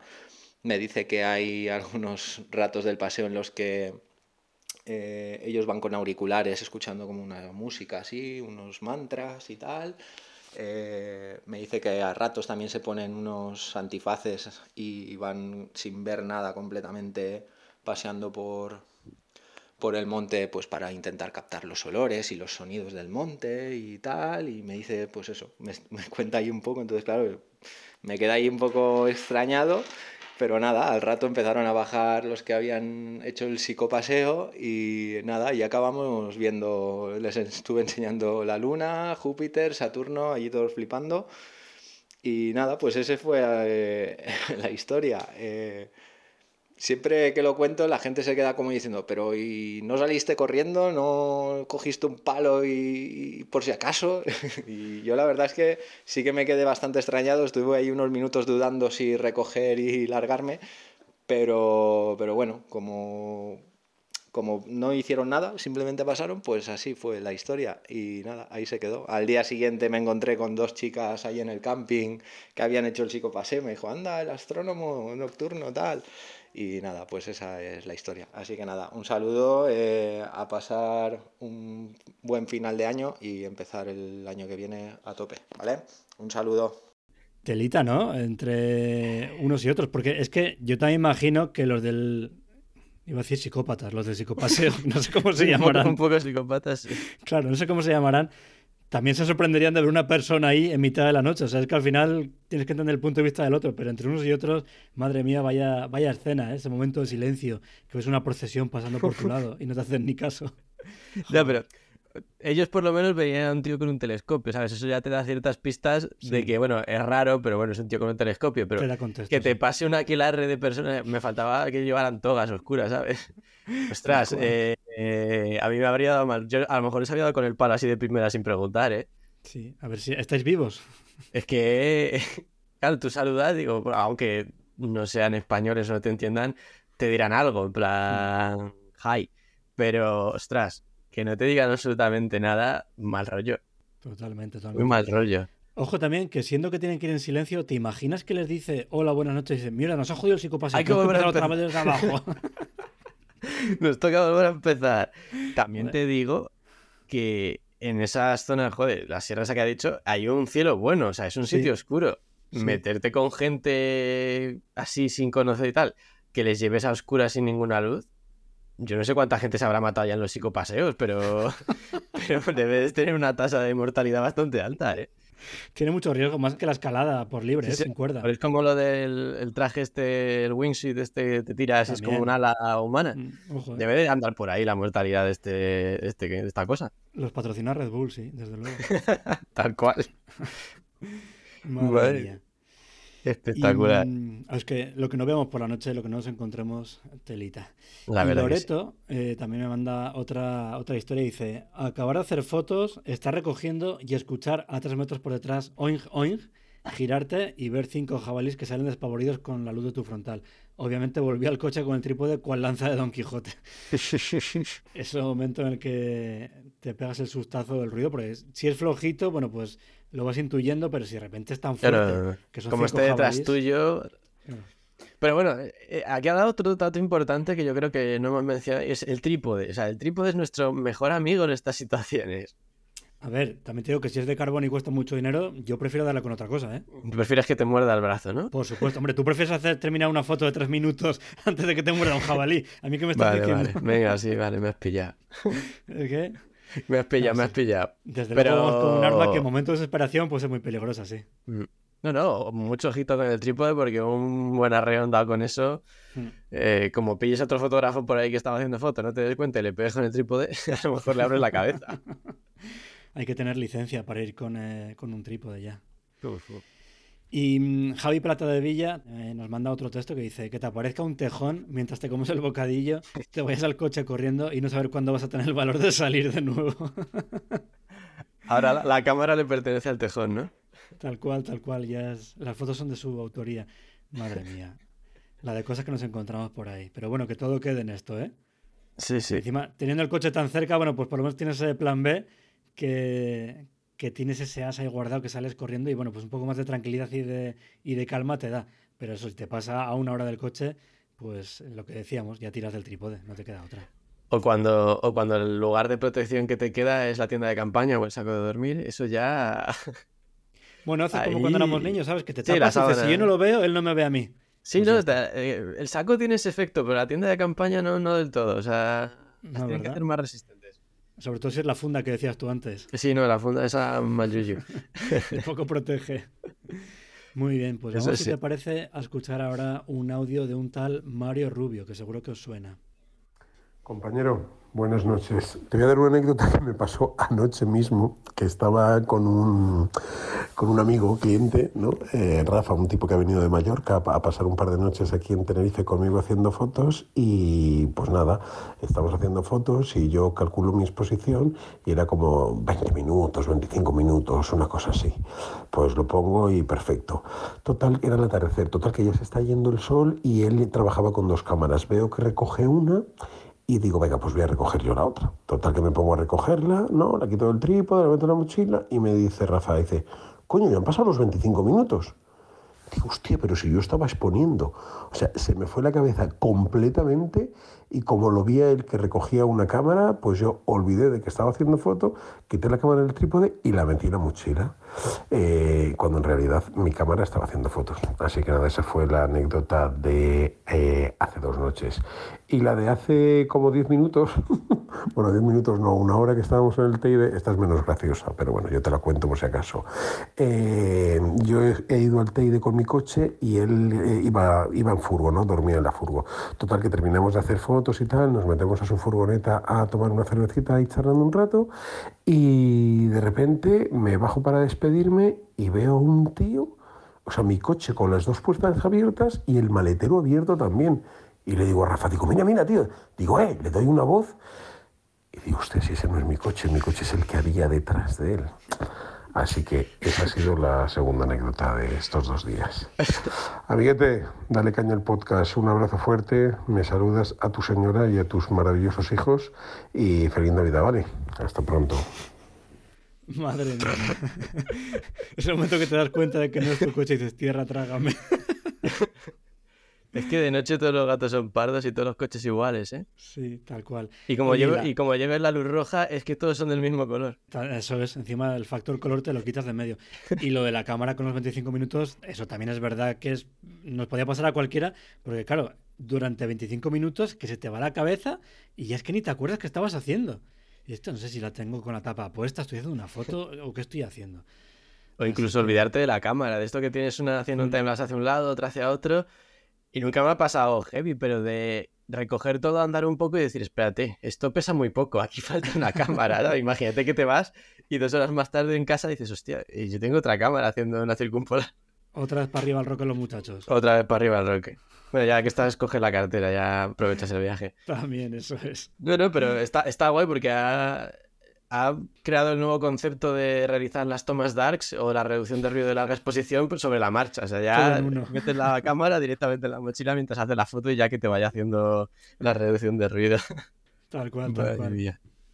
Y luego Chechu, que seguro que te suena de algo, dice, mm, y voy a leer literalmente, ¿vale? Que nadie se enfade. Esto era un selecto grupo de cerebrados formado por Miguel San Pedro, Matías Vicky, Jaime Marín, Bichus y mi hermano Pelayo.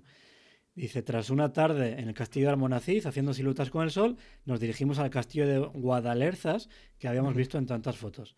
Al llegar y dejar los coches a la entrada del camino, llevamos viendo la Vía Láctea y relamiéndonos con lo que podíamos hacer allí.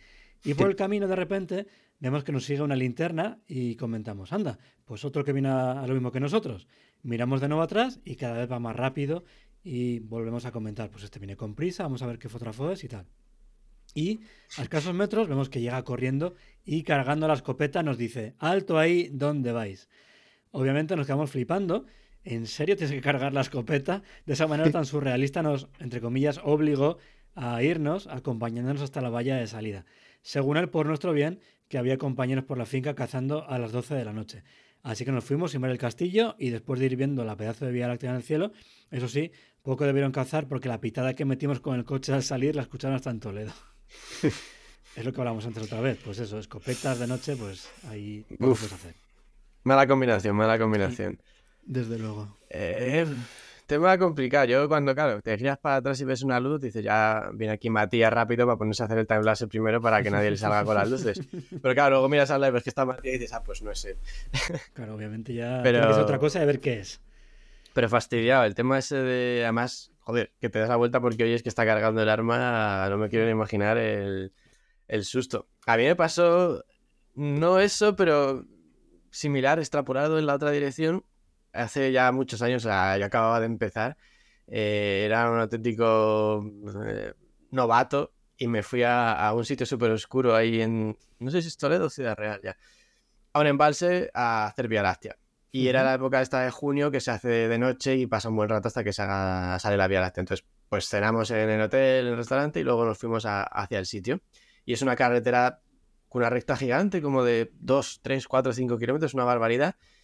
Y cuando entré en la recta, pues yo vi que en el otro extremo había unas luces, pues lejísimos. A lo mejor, yo qué sé, tarda 5 minutos o 10 minutos en llegar hasta mí. y, iba por esa carretera y giré a la izquierda para coger un camino de tierra que me llegaba hasta el sitio donde iba a hacer la foto.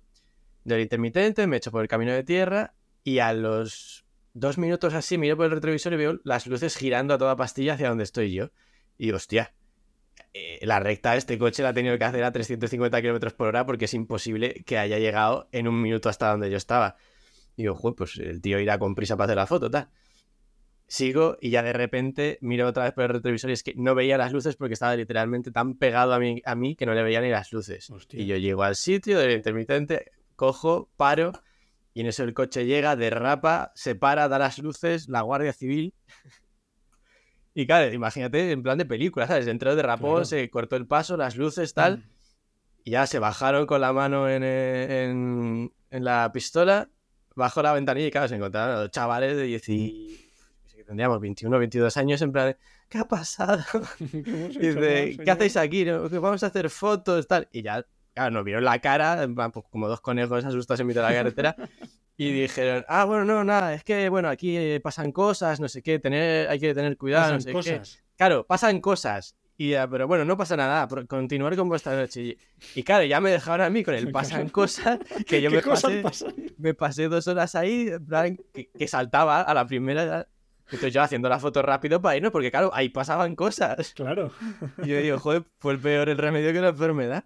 ¿Y os pasaron cosas o no os pasaron cosas? No, yo eh, tenía el móvil ahí marcado con el 060 y algo, pues tenía que llamar a la Guardia Civil, pero yo no, no, no vi qué cosas pasaban. Ahora, también imagino a esos dos guardias civiles en el todoterreno diciendo, Paco, písale, que vamos a incautar aquí el alijo de droga más grande de toda España. Tal cual, tal cual. Llegaron derrapando, se bajan y dos fotógrafos nocturnos. Me Madre mía, la que hemos liado. Sí, sí. Es que nosotros hemos visto cosas raras de noche, pero ellos también tienen que ver Ah, sí, alguna sí. que telita marinera. Desde desde luego. Y, y aquí, que so- somos gente de ciudad, al fin y al cabo, pues estamos muy acostumbrados a la rutina y a cosas como muy normales, pero en zonas rurales pasan cosas Pasan así, cosas. pasan cosas, como bien decían, pasan cosas, entre furtivos, gente que entra a robar a propiedades y tal, eh, o robos de cobre Mm. Sí, sí. o de cabres y de cosas, joder, eh, tienen que ver cosas rara- raras por lo menos. Sí, desde luego, desde luego. Así que nada. Que esta Buen trabajo. de Chechu, con el cazador cargando la escopeta y tal, porque vas en un grupo, pero te pasa yendo tú Claro. solo y te entra un tembleque en las piernas que... El cazador se escurre, el cazador se escurre con, cual, con la caca. No, no, pero no sé hasta qué punto no puede llamar a la Guardia Civil en plan... Y hay un tío con una escopeta. en-. Habría que ponerse a mirar si eso es propiedad pública, privada y tal. Pero si es un coto privado de caza y tienen, no sé, ahí no sé si hace falta pedir permiso, me pierdo, la verdad es que me pierdo. Además, he visto ya tantas historias de una carrera ciclista o un grupo de gente que va corriendo o andando por una zona y les obligan a dar la vuelta porque eso está cortado porque justo ese día hay caza, que no tengo ni idea de hasta qué punto eso se puede hacer o no. sí, recuerdo cuando, cuando pasó eso que me contaron y estuvieron mirando y en esa zona o no sé qué ponía que no se podía hacer caza justo en esos meses o no sé qué. Entonces, Por eso era de noche. Eso era de noche. Ahí, ahí pasaban cosas. También. Iban a Y- cosas así. Madre mía. Ay, Dios. Y luego Francisco nos manda también otra, otra anécdota. Dice, fuimos a fotografiar una vía láctea sobre un castillo que es propiedad de Patrimonio Histórico Municipal y cuando íbamos camino del mismo nos encontramos a un señor, de nuevo, escopeta en mano, advirtiendo que no podíamos pasar por ahí porque eran sus tierras y que si pasábamos nos hacía responsables si por error, por error, se escapaba algún tiro, ya que, bueno, pues al ser cazador y tener seguro que no pasaría nada. Así está la situación. Y ante tal escena, pues nos dimos la vuelta. Mi filosofía de vida me dicta que el que tiene la escopeta siempre tiene la razón. Y fuimos a pedir la información a la policía local, la cual nos informó que en principio nos tenía que dejar paso, pero al parecer el dueño del camino que llega hasta el castillo, pues no está de acuerdo con la decisión del ayuntamiento que dice que hay que permitir el paso y está litigando contra esa decisión. En fin, que nos quedamos sin foto, pero lo más importante, sin ningún susto gordo. Un saludo y enhorabuena por el podcast, me tienes enganchado él. Otra vez, una persona con una escopeta imponiendo su ley. Ostras. Eh, muy fuerte, ¿eh? Y me acaba de recordar que es que no, o sea, lo había borrado de mi cabeza por hecho traumático, pero me pasó también una de esas. Jolín, Y me acabo de acordar. que cuéntanos. Lo que pasa es que me pasó de día, que es aún más raro. Aflorando recuerdos. Entonces no sé si entra en el podcast. ¿eh? Ya, no. borrar luego. Bueno, pues entonces nada. Que si no tienes que ponerte a editarlo y es un rollo. Cuenta, cuenta. Bueno, pues estábamos en, en, La Palma, con, estábamos con Avian y con otro compañero, y, hay un sitio ya, no está al lado de ningún, bueno, es, ya sabes que es una zona que no hay núcleos urbanos muy definidos, hay como casas bastante desperdigadas, pero bueno, no era ninguna zona muy urbana, era subiendo ya por una montaña y a lo mejor había pues una típica parcela con una casa, no sé qué, y nos pusimos ahí a hacer unas fotos, yo me puse a hacer un timelapse y, y Avian se fue unos metros para allá a, a volar, a hacer unos planos con el dron, en una zona donde se permitía el dron, no había ningún problema de nada, tal. Y estoy, estoy haciendo timelapse y de repente eso, oyes detrás tuyo un... y oyes a un tío que nos dijo, ¿quieres que te vuele la cabeza? Y joder, bueno. Y ya acá nos dimos la vuelta los, tres, disculpe, y nos encontramos a un tío con una escopeta. Eh, yo creo que era de perdigones, pero bueno, eh, a esa distancia tampoco creo que hubiera mucha diferencia. Y nadie, el tío, eh, encoñado en que le iba a pegar un tiro al dron porque no podía volar por ahí, porque patatas. Total, que, a que habían súper diplomáticos se acercó en plan, no, mire, tal, eh, tengo los permisos, se puede volar aquí sin ningún problema, tal, ya, pero es que encima de mi casa, no sé qué, tal. Como han dicho en el audio, el que lleva la escopeta lleva la razón, entonces, bueno, mm. pues eh, recogimos y nos fuimos por Nuevo Benito, pero, ostras, mm, pirados con armas que van ahí a, a tener la razón, la verdad que hay muchos. Sí, sí, ya estamos viendo esta noche que hay unos cuantos, sí. Pero es que al final, pues lo que decíamos, ¿qué haces? Es que te pones a discutir y puede acabar muy mal y no sé si merece la pena por hacer una foto o por hacer un plano con, un dron. En fin, si no es por zonas que están restringidas al vuelo, por zonas espaciales controlados, es por un tío que tiene una escopeta y no le apetece que vueles ahí. Al final, entre unas cosas y otras, comprar un dron es tirar el dinero. en el salón de casa no puede volar.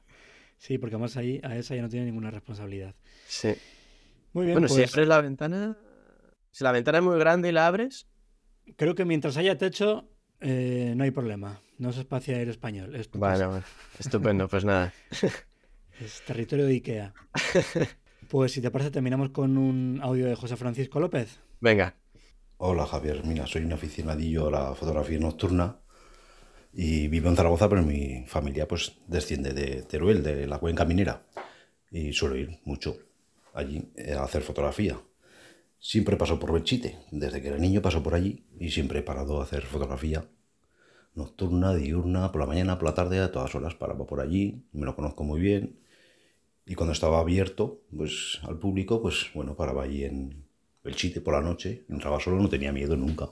Nunca he tenido miedo de espíritus y todas estas cosas que hablan. Y pasaba pues a mis anchas por allí, hacía mis fotos, me iba tan tranquilo, sin miedo. Pero hace poco, pues tenía una localización fichada que está pasado Belchite. Un poco más adelante de Belchite, nada menos de un kilómetro, hay un, santuario abandonado, también que fue bombardeado a la orilla del río. Y lo tenía visto yo ya para, había para alguna vez de día, para, bueno, prever, para planificar alguna fotografía allí. Y volviendo una vez de hacer fotos por la cuenca minera, pues vi que había luz dentro. Digo, bueno, pensé, digo, habrá alguien haciendo fotografía o lane painting voy a parar a ver si los conozco y aprendo algo o hablo con ellos. Paré, resulta que había dos hombres allí y pregunté si estaban haciendo fotografías y me dijeron que no, que estaban grabando psicofonías. Se presentaron, eran muy amables, muy simpáticos. uno de ellos se llamaba Diego Claramontes y eran de un, son de un canal que tienen que se llama Fenómenos Extraños de YouTube. Me resultaba familiar la cara de haberlo visto por la televisión o algo. Y bueno, me estuvieron contando cosillas, ¿no? Les pregunté, bueno, ¿qué habéis grabado algo tal? dice, no, esta noche, esta la noche tranquila, no hemos tenido muchas muchas grabaciones hasta que no lo miremos en casa con los aparatos que tienen ellos, pues no sabían si habían grabado algo bueno. dice, pero bueno, en otras ocasiones aquí, aquí han pasado cosillas. bueno, ¿qué os ha pasado? Y dice, pues mira, aquí en la puerta una vez nos, apareció una silueta la tenemos grabada, que está en nuestro canal de YouTube. Otra vez, pues a unos compañeros cayó una piedra de arriba, que no era una que se cayera, sino que intencionadamente se las tiraron. Y allí no había nadie porque tienen sensores de movimiento y de todo ahí. Dice, otra vez, pues nos contestan a las preguntas que les hacemos y tal. Y dice, es que aquí en este santuario, pues hubo, hubo pues una catástrofe gorda, ¿no? Porque cayó un bombazo y mató a mucha gente de golpe. Y dice, hay incluso más actividad paranormal que, que en el pueblo viejo, ¿no? que, en el pueblo de Belchite. Entonces, bueno, pues me empezó a entrar el miedo en el cuerpo. Me decían, tú tranquilo, tú te puedes quedar aquí a hacer fotos si quieres. Y yo, yo no me quedo aquí ni loco, yo solo después de toda la conversación. Intento resumirlo porque estuvimos casi una hora hablando, era la unidad de la madrugada por lo menos. Yo no me quedo aquí ni loco. después de todo lo que me habían contado, que ahí mismo se había aparecido una silueta, luego pasé muchísimo miedo en esa rato, me metieron el miedo en el cuerpo y decían, tú tranquilo, si el, el, peor peligro que tienes es eres tú mismo, es tu cerebro que se sugestiona, y, pero aquí no te pasa nada tranquilo, que no son violentos. Digo, joder, violentos, nos tiraron una pedrada y todo. Y bueno, el caso es que dice, nada, pues nosotros nos vamos ya, quédate aquí, haz fotos tranquilo. Y pues, que, no me quedo ni loco, me monté rápidamente en el, en el coche y me largué de allí volando. Y, antes de ellos, incluso no espera que se montaran el coche y se fueran ellos ya en el coche fuera del santuario, sino que yo me monté en el coche y me fui antes que ellos para no quedarme ni un segundo solo allí. Y volviendo por la carretera, volvía hasta con la luz interior del coche encendida, mirando por el espejo que no llevara nadie en el asiento de atrás, volvía acojonadísimo por la recta esa que hay en de Zaragoza, mirando por el espejo, ellos no venían detrás porque no veía luces, ningún coche hasta que llega a Zaragoza. Y estuve una semana dándole vueltas a la cabeza mirando sus vídeos en YouTube. Bueno, bueno. Acojonadísimo volví. Y eso que nunca, nunca he tenido miedo de meterme por ahí yo solo, con mi cámara, mi trípode, hacer fotos de noche. Nunca. Hasta esta vez. la verdad. Y ahora pues igual, este viernes se quedo con un compañero y me voy a atrever a intentar en ese santuario, yendo con un compañero, no solo, a hacer, a intentar representar las, las escenas que me, que me contaron ellos, a ver si podía hacer esa silueta, esas cosas que me contaron, a ver si lo puedo plasmar en una fotografía. Pero la verdad, me acuerdo que se llamaba Diego Claramonte, el chico este, que el canal de YouTube, y volví acojonadísimo, la verdad, y jamás en la vida he tenido miedo. Y eso que por ahí, por la cuenca minera, pues me aparecen bichos, cabras montesas, corzos, me aparece de todo por ahí muchas veces por la noche, y bueno, te dan un sustillo, tal, se van y ya está. Bueno, un saludo y gracias por escucharme me gusta mucho tu programa, tu podcast, y la verdad que me motiva mucho para hacer fotografía. Madre mía, ¿eh? como tienes que volver en el coche para ir con la luz encendida, la interior, mirar de vez en cuando el asiento de atrás. Uf, qué miedo tuvo que pasar el pobre. Lo peor es que lo he buscado y está el vídeo por ahí de la silueta, ¿eh? Sí, yo también estaba mirando justo su canal, el canal de YouTube, ahora me curiosidad. Lo que pasa es que, claro, te pones a ver cosas de estas y lo que hablábamos, pues te sugestionas un poco y la La sugestión, la sugestión es tremenda. Claro, claro, casi mejor no ver cosas de estas porque luego, aunque no creas en ello, luego la cabeza siempre te traiciona y, te acabas liando tú solo, ¿eh? Es un poco lo que contabas, o sea, este a lo mejor ha estado ahí 15 veces, hmm. a las 2, a las 3 de la mañana sin ningún problema, y el día que se lo cuentan ya no puede estar más ahí porque se acojona vivo. Es que... Tal cual. Además también todo se ha dicho, no es que sea un sitio muy normal. Es, joder, Belchite tiene una historia y tiene un por detrás un trasfondo que a poco que no te creas nada de esto, pues siempre tiene. O sea, si hay sitios en los que podrían pasar cosas, mm. es de los que tienen más papeletas. De hecho, y le respondía, lo que pasa es que no recuerdo cuándo fue, si fue hablando con Paco Farero, con Fusquio, con alguna otra anécdota que nos mandó alguien, que mm, ahí pasaron cosas. Pasaron cosas de estas que Llegó la Guardia Civil y dijo, pasarán cosas. Aquí van a pasar cosas. De esas que encontrar la explicación la tendrá, pero que cuesta mucho, ¿sabes? Y, y acojonas de luego ese sitio, sí, sí. Madre mía. Mira, el siguiente podcast puedes invitar a, al señor. ¿A la Guardia este. Civil? No, a la Guardia Civil no. Bueno, también.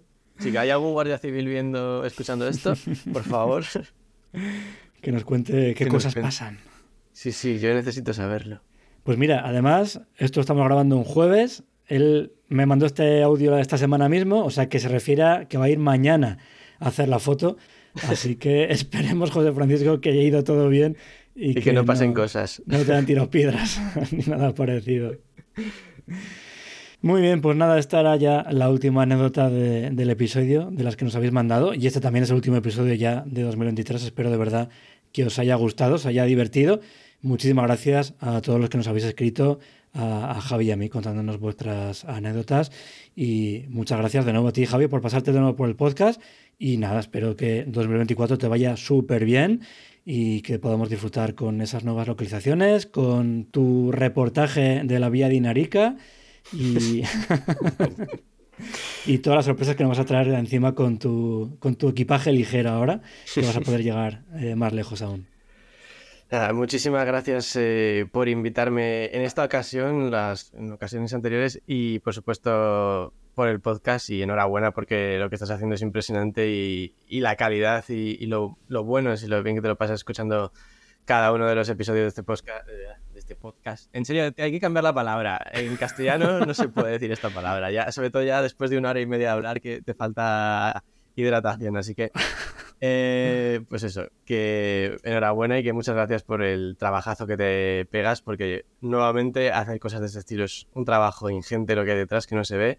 Y, muchísimas gracias porque de verdad lo que estás consiguiendo con este podcast es una auténtica pasada. Así que te deseo que tengas un 2024 estupendo, que el podcast siga creciendo así, que consigas hacer muchas fotos y eh, a título personal ya que por, por favor a ver si nos podemos ver ya para alguna salidita para hacer algunas fotos o para tomar algo porque hace ya bastante que no nos vemos y, oye, pues nos lo pasamos bien charlando de fotografía nocturna, de cosas que pasan y, ya, hace, ya hace falta. Pues sí, sí, a ver si nos juntamos algún día que eh, ya hace, hace mucho tiempo de la última, desde luego. Pues nada, lo dicho, Javi, mil gracias por todo y nada, cuídate muchísimo y hablamos. Un fuerte abrazo. Un abrazo. Y hasta aquí este episodio en el que hemos comentado algunas anécdotas y hemos hecho también un resumen de cómo ha sido nuestro año desde el punto de vista de la fotografía nocturna. Espero que 2024 sea un gran año para todos vosotros, tanto desde el punto de vista de la fotografía como por supuesto en lo personal.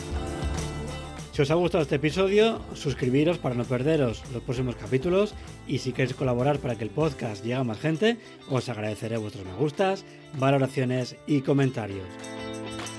Muchísimas gracias por escucharme y por vuestro apoyo. Hasta el próximo episodio.